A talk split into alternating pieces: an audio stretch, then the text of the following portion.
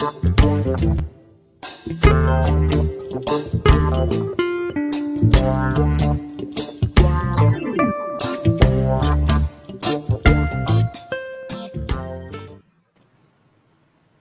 Bom dia, dia, senador. Seja bem-vindo. Bom dia, Douglas. Bom dia, Sandro. Um prazer poder falar com vocês da FM Litoral. Senador, senador. É, teu áudio acho que está um pouquinho baixo. Se você puder subir um pouquinho o volume para falar conosco, porque nós estamos pelo Dial também. Nós estamos nas plataformas digitais e estamos também nas, é, nas ondas do rádio. Bem-vindo, senador. Deixa eu pegar aqui um microfone também, pois não. Tá ótimo. Bem, é, hoje, 31 de março, uma data que, pelas circunstâncias que a gente viveu ontem, anteontem, é, se apresenta num quadro aparentemente tenso. Você tem participado intensamente dos debates sobre direitos humanos, você está presidindo a Comissão de Direitos Humanos no Senado. E eu queria começar com você, é, senador, a gente queria com, começar essa entrevista com você repercutindo a ordem do dia que o ministro agora da Defesa, Braga Neto, é, divulgou ontem e que hoje está sendo lida nos quartéis sobre o golpe de 64, avaliando como um fato histórico que deve ser celebrado. A gente quer repercutir essa ordem do dia com você, senador. Como você avalia isso? Bom, eu acho que já era uma coisa esperada, né? Desde o governo Michel Temer, que novamente um segmento que compõe as Forças Armadas resolveu procurar, é, digamos assim, defender o que eles consideram um legado da ditadura militar. E isso se aprofundou depois que Bolsonaro foi eleito e assumiu o governo. E, historicamente, ele sempre foi um defensor da ditadura, da tortura, da prisão e da perseguição aos oponentes da ditadura. E agora, em meio a essa grave crise, de certa forma, até é, o, o, digamos, essa ordem do dia tinha uma expectativa de que fosse ainda muito mais tecedora de loas a ditadura militar. Como hoje há um clima de muita confusão né, entre o alto comando das Forças Armadas, especialmente por essa tentativa de Bolsonaro de partidarizar, de politizar e de usar as Forças Armadas para aquilo que, na minha opinião, é o seu principal objetivo: implantar uma ditadura no Brasil, sendo ele o ditador. Para isso, ele trabalha com a ideia de um golpe de Estado, um autogolpe, é? e nesse momento nós estamos vivendo uma situação em que não sabemos ainda qual será o desenlace, mas tudo indica que Bolsonaro não, não deverá ter força suficiente para isso. E acho que há na sociedade também uma disposição de resistir de todas as formas contra qualquer tentativa nesse caminho. Senador, bom dia. Obrigado por você estar participando do nosso bom programa. Dia, é, eu estava vendo uma, hoje de manhã uma matéria da revista Exame dizendo que a Federação Nacional dos Estudantes de Direito e centros acadêmicos de faculdades de direito devem apresentar hoje mais de 30 pedidos de impeachment ao, contra o presidente Jair Bolsonaro e também alguns parlamentares de oposição. Eu gostaria de saber, o senhor que está, vive esse dia a dia de Brasília, é, tem clima para o impeachment depois desse de, do que aconteceu aí nos últimos dias? O senhor acha, acredita que aumentou essa temperatura? Qual é a sua impressão? Bem, eu acho que a principal característica que a conjuntura brasileira tem tido desde 2016, quando foi implementado aquele golpe parlamentar contra a presidenta Dilma, é exatamente a instabilidade, não é? uma instabilidade política muito grande. Eu, ultimamente, quando converso sobre a conjuntura, eu digo em janeiro, nós tínhamos uma perspectiva muito forte de que, ao longo desse primeiro semestre, nós talvez conseguíssemos fazer avançar um processo de impeachment. Depois, quando Bolsonaro conseguiu, na prática, eleger o presidente da Câmara e construir um acordo com o presidente é, eleito do Senado, nós chegamos à conclusão que estava afastada completamente essa hipótese. No entanto, agora, é, três meses é, depois de janeiro, né, é, o que nós estamos vendo é novamente o processo da pandemia e a forma como o governo Bolsonaro manejou até agora esse enfrentamento à pandemia, numa situação de um isolamento acelerado, de um abandono de, de forças que lhe eram muito leais e fiéis, particularmente no setor financeiro. É como se praticamente toda a sociedade tivesse perdido qualquer nível de expectativa de que Bolsonaro fosse capaz de enfrentar a pandemia, de fazer o Brasil sair dessa situação de crise econômica profunda que estamos vivendo nesse momento. E aí eu acho que podem ser criadas novamente as condições para um processo de impeachment. Nesse momento, eu diria que nós estamos vivendo aquela situação que pode dar qualquer coisa pode dar um avanço no processo de impeachment, pode dar um avanço é, na tentativa dele de chantagear a sociedade e avançar para um golpe de Estado. E podemos também ter uma situação em que as coisas ficam mais ou menos como estão. Né? Mas eu creio que há hoje, sim, do ponto de vista da sociedade, um sentimento de que com Bolsonaro não é mais possível. Senador, é, mais uma vez, seja bem-vindo aqui no Manhã RBA Litoral. Eu queria saber a sua expectativa em relação à, à CPI da pandemia, visto que a gente já está aí com mais de 30, 300, 317 mil mortos, só ontem foram 3.700 vidas perdidas aí pela, pela Covid-19. E o senador, o presidente do, do Senado, o senador Rodrigo Pacheco, ele já havia adiantado que, tá, que seria difícil sair essa, essa CPI por conta das condições virtuais, né, que agora das, as sessões estão sendo virtuais e isso dificultaria. Né? Queria saber a sua expectativa se há condições de, de ter essa CPI tão importante, porque os, os responsáveis precisam ser responsabilizados, e é isso que a CPI pre precisa apurar.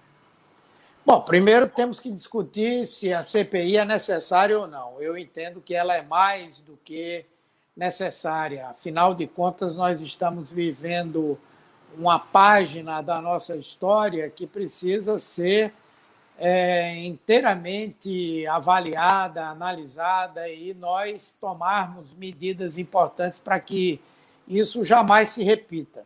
Eu diria que precisamos, no momento em que Bolsonaro sair desse governo, ou se possível até antes, implantar uma espécie de tribunal de Nuremberg aqui no Brasil para julgar os crimes que foram cometidos pelo presidente da República e por seu governo ao longo desse período. E a CPI é um espaço importante para essa análise, em especial porque o clímax do cometimento de crimes contra a população brasileira, contra a humanidade, aconteceram agora durante essa pandemia. Então, isso é uma coisa fundamental, documentar, para a história e para a justiça esse momento que estamos vivenciando hoje. Segundo, Bolsonaro, apesar de aparentemente ser uma pessoa que se torna muito valente apenas quando se sente acolhido é, pelos brutamontes, é, em termos metafóricos, né? É, ele se torna realmente muito valente. Quando ele se sente sem esse respaldo, sem esse apoio, ele costuma recuar nas suas posições. No entanto, nesse processo da condução da pandemia, na minha avaliação, ou nós estabelecemos uma pressão importante para que ele faça o que precisa ser feito, ou então nós vamos todos morrer com essa condução que está sendo dada. Então, a CPI é e seria um importante fator de pressão sobre o governo para que ele tomasse as medidas que são necessárias de serem tomadas. Né? Veja, a vacinação está saindo de forma precária, mas só está saindo porque houve pressão da sociedade, da opinião pública, da oposição, da situação, enfim.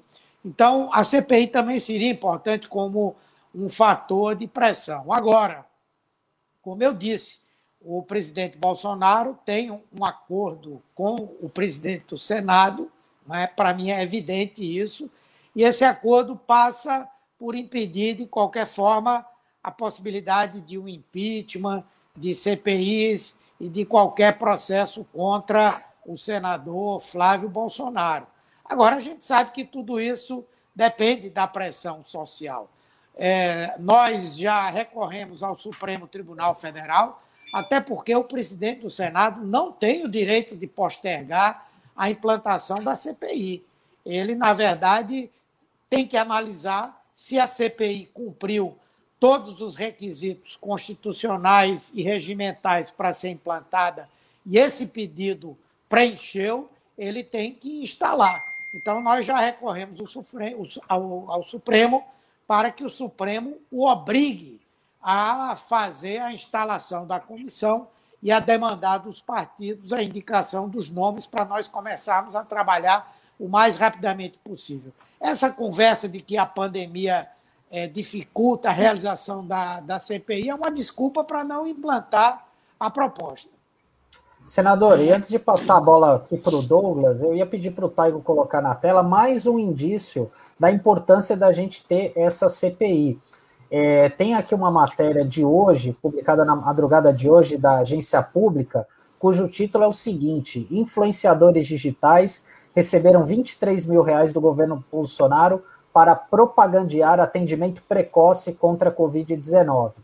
E, uma outra informação importante: a Secretaria de Comunicação e Ministério da Saúde gastaram mais de 1 milhão e 300 mil reais em ações de marketing com influenciadores sobre a pandemia. Ou seja, mostra o quanto é importante essa questão da, da CPI, né? Enfim, dentre tantas coisas que ocorreram aí é, ao longo desse período.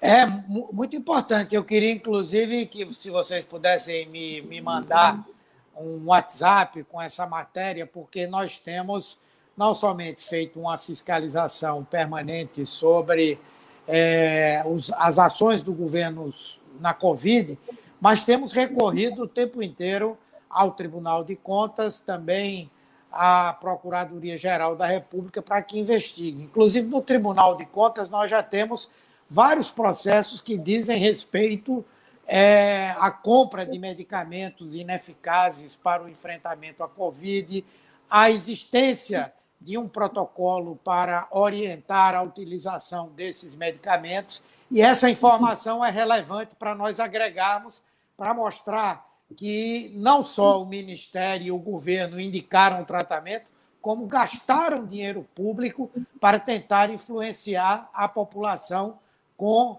é, esse tipo de tratamento. Eu acho que é mais um motivo para nós, é, é, para nós realmente abrirmos a CPI.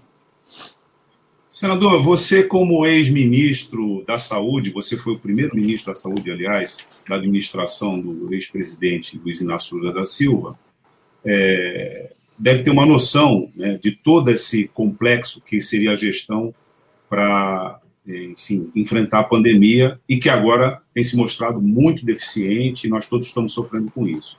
Então, a gente queria ver com você, primeiro, qual é a sua avaliação com relação a que distância estamos de controlar essa pandemia. E Nós... saber de você também se, na tua avaliação, será necessário um lockdown nacional. Veja, é, nós estamos a uma distância muito grande para conseguirmos o controle da pandemia. Porque o controle da pandemia, obviamente, em última instância, ele se estabelece com a vacinação. Porém, só quando aproximadamente 70% da população tiver sido imunizada. E realmente se estabelece a chamada imunidade coletiva, não é?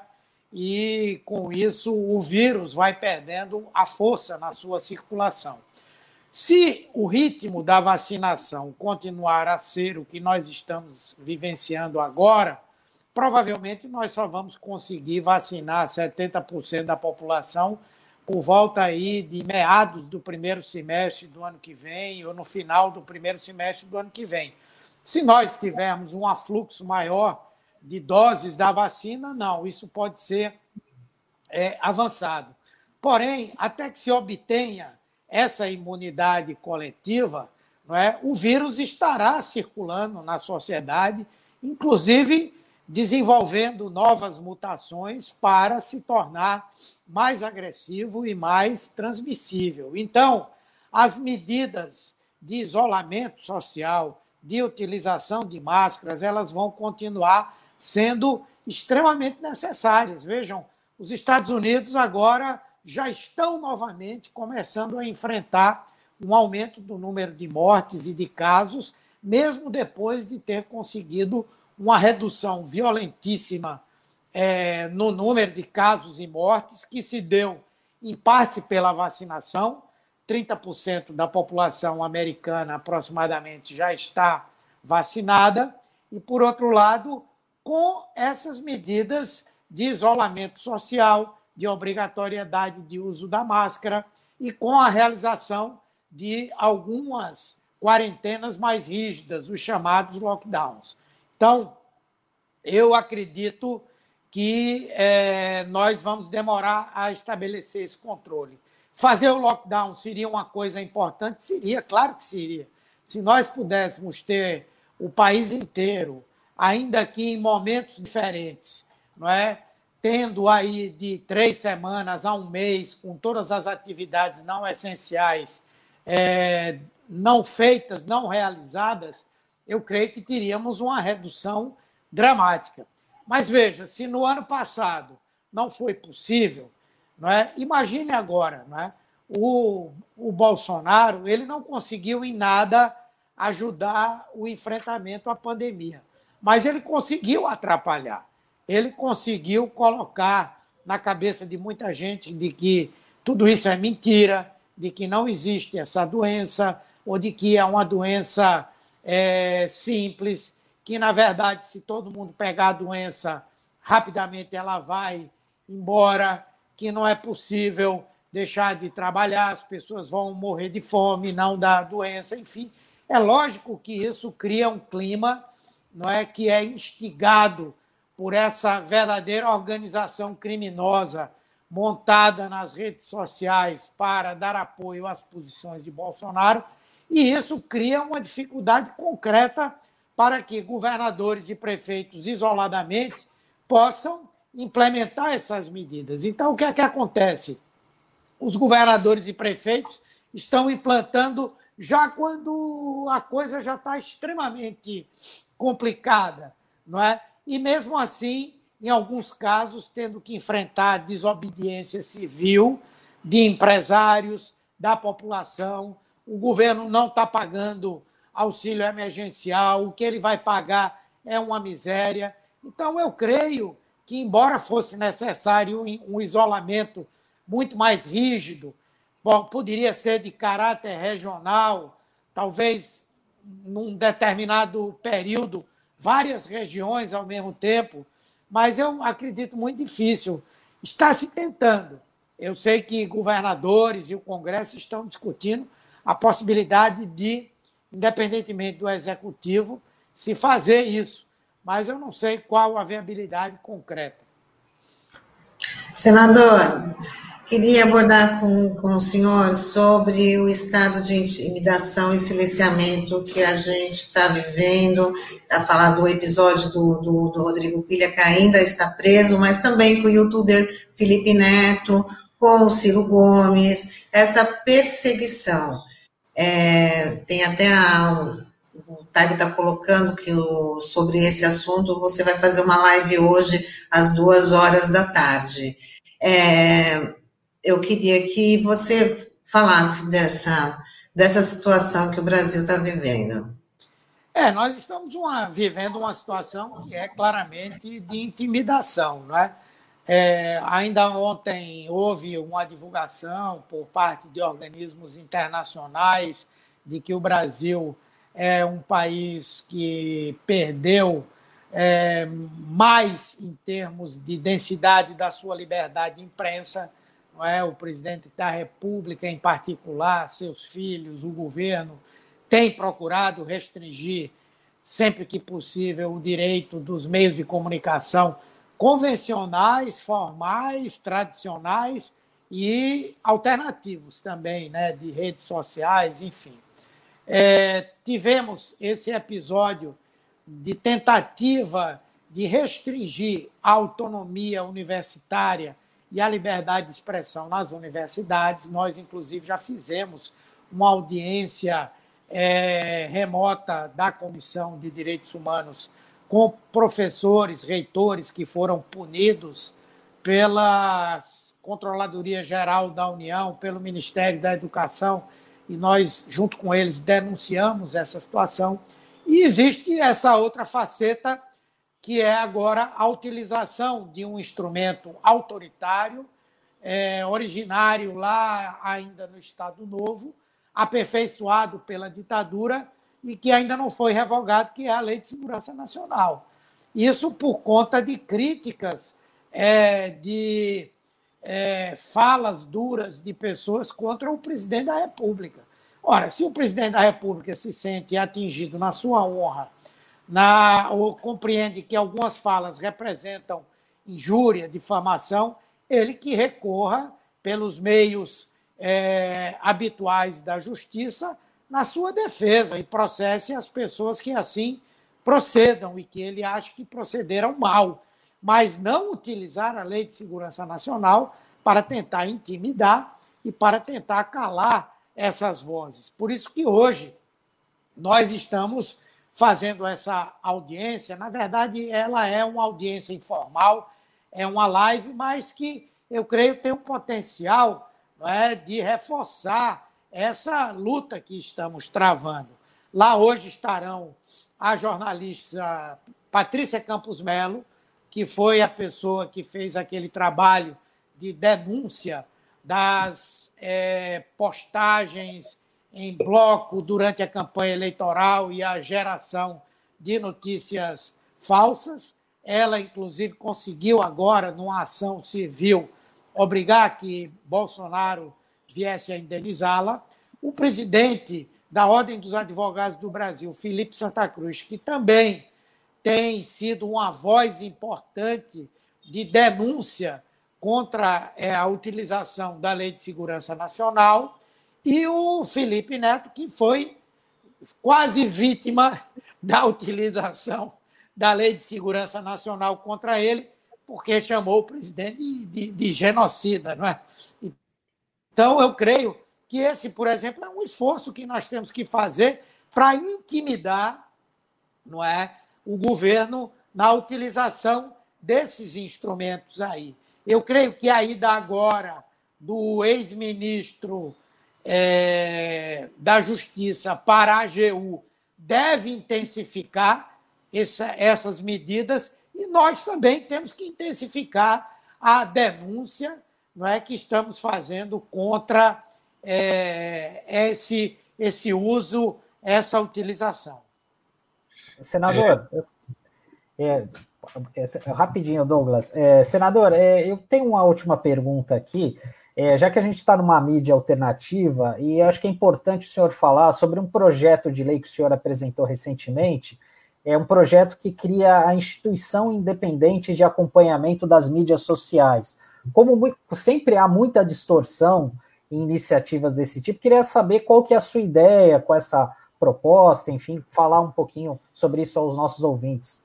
Bem, na verdade, essa proposta ela deverá ser é, aproveitada, né, incluída é, no projeto de lei que deve sair desse processo de, é, de trabalho da CPI das fake news. Na verdade, já há um projeto que foi apresentado pelo senador Alessandro Vieira e que o relator Ângelo Coronel incorporou um pouco essa ideia. Na verdade, não é nenhuma proposta de é, termos algum órgão que regule as redes sociais. Não. É tão, tão somente um espaço de acompanhamento que estaria vinculado ao Congresso Nacional, mas que teria uma forte participação da sociedade civil e que o objetivo seria, primeiro, desenvolver um trabalho de educação da população, contribuir para esse trabalho em relação às redes sociais, para permanentemente chamar atenção para a necessidade de checagem de notícias, de informações, especialmente aquelas mais é, espetaculosas. Não é? Por outro lado, em recebendo denúncias sobre isso, encaminhar de forma adequada para os órgãos responsáveis por estabelecer essa regulação. De um lado, as próprias redes sociais, com a autorregulação, por outro lado, órgãos do Poder Judiciário, do Ministério Público, que possam, quando isso se caracterizar crime, estabelecer uma investigação. Então, é apenas um órgão de acompanhamento. Não tem nessa proposta um cenário como há hoje na Alemanha, como há hoje na própria Inglaterra e outros países que têm procurado é, desenvolver algum tipo de, de regulação.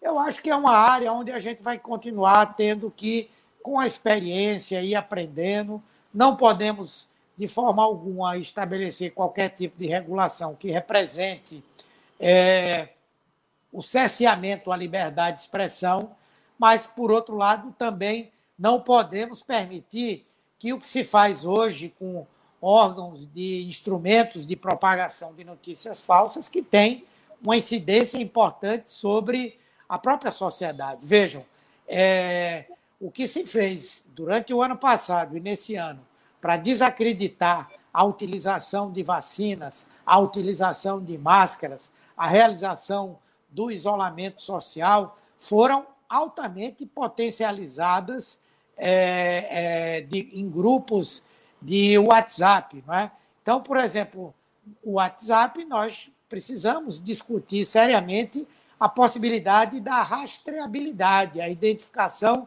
do primeiro autor a divulgar algo que não corresponde é, à realidade.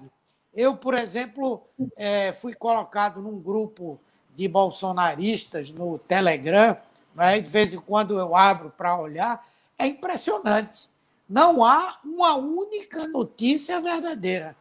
Não há uma única postagem dos integrantes que corresponda à verdade. E são coisas de, é, de um nível de grosseria assim. São grosseiras as, as mentiras, e, no entanto, as pessoas reproduzem aquilo acreditando que aquilo representa. Vejam o que está acontecendo nesse momento na Venezuela.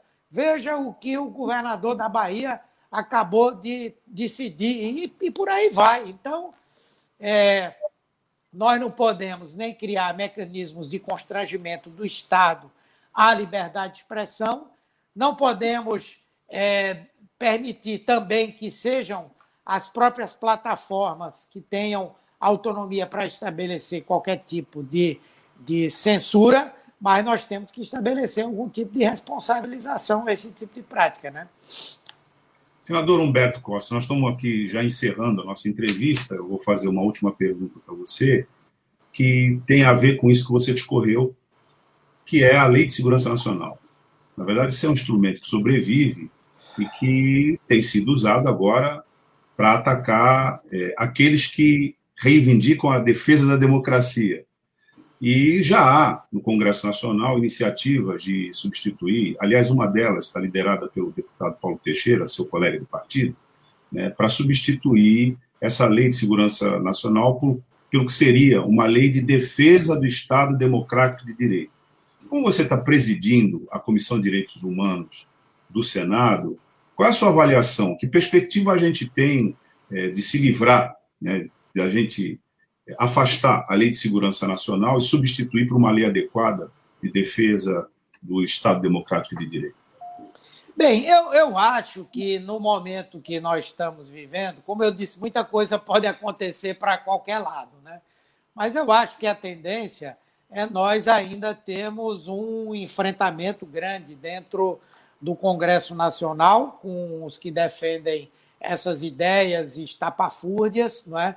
E aqueles que querem uma ampliação da democracia no nosso país, não é?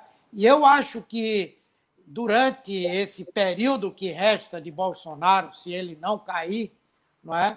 vai ser muito difícil a coisa se, se ligar para um lado ou para outro. É óbvio que agora, com essa repulsa que a sociedade está colocando contra a utilização da Lei de Segurança Nacional nesses termos e contra as tentativas de avanço autoritário por parte do governo, pode-se criar, sim, um caldo de cultura para que isso aconteça.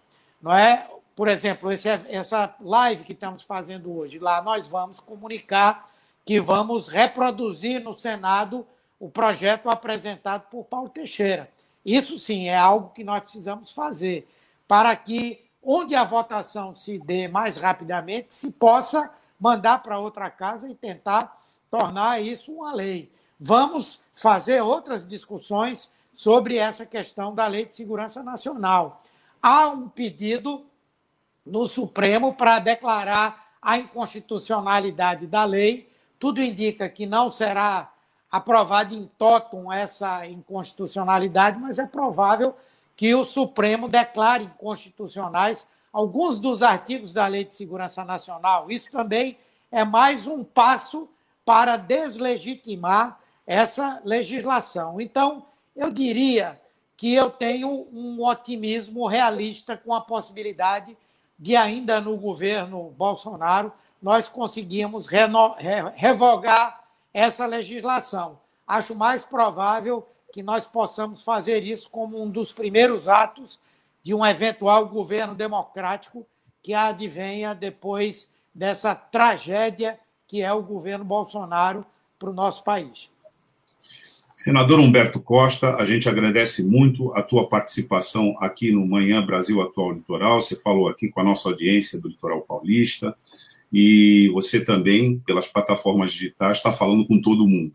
A gente agradece a tua participação, é, deseja que você tenha êxito no teu trabalho, particularmente à frente da Comissão de Direitos Humanos do Senado, e espera, numa outra oportunidade, continuar conversando com você. Tá bom? Muito obrigado pela oportunidade. Um abraço a todos vocês. E eu estou sempre aí à disposição para a gente trocar uma ideia sobre o que está acontecendo no nosso país. Um abraço. Um abraço. Tchau. Um abraço, senador. Tchau.